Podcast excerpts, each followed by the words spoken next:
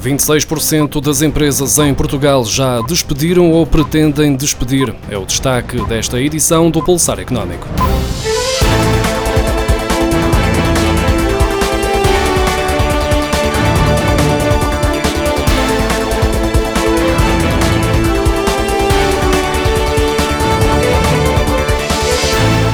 O aumento do desemprego é uma das principais consequências da crise pandémica. Um estudo promovido pela Associação Empresarial de Portugal revela que 26% das empresas já despediram trabalhadores ou pretendem vir a fazê-lo, com o título O Futuro da Economia Portuguesa Preparar a Retoma pós-Covid-19. O estudo realizado pela Deloitte concluiu ainda que 73% das empresas inquiridas sofreram uma redução no seu volume de negócios, sendo que 31% registaram perdas superiores a 50%. Face a esta quebra abrupta, de rendimentos. Um quarto das empresas inquiridas no estudo recorreu ao layoff. Apesar do cenário, 21% das empresas tencionam avançar com processos de recuperação, enquanto 6% vão avançar para a insolvência. Os setores do alojamento e restauração e transportes e armazenagem foram os mais afetados pela pandemia e pelas medidas de confinamento impostas para travar a disseminação do vírus. A confiança dos portugueses foi a que mais impacto sofreu em toda a União Europeia, com as medidas de confinamento decretadas pelo governo de António Costa no primeiro mês completo de resposta à pandemia, ou seja, em abril. Segundo um estudo da Comissão Europeia, ainda que o peso das medidas tomadas pelo governo português não tenha sido o maior da Europa, a verdade é que essas decisões para limitar ou mesmo encerrar grandes partes da economia e de restringir a circulação de pessoas provocaram danos profundos na atividade económica e na confiança dos consumidores que têm a crise anterior ainda bem presente na memória. No momento em que os juros são historicamente baixos, há mais famílias a antecipar o pagamento dos seus empréstimos da casa aos bancos. No ano passado, aumentou o número de reembolsos antecipados do crédito à habitação, apesar do montante médio por reembolso ter diminuído de 47.337 euros em 2018 para 46.519 euros em 2019.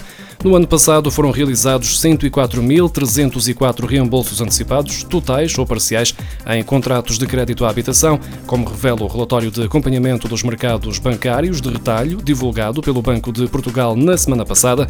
Este número permitiu a amortização de um capital total de 4.900 milhões de euros, correspondente a cerca de 5,5% do saldo em dívida da carteira da banca existente no final do ano passado. O número de reembolsos antecipados cresceu assim 4 4,5% face ao número total verificado no ano anterior.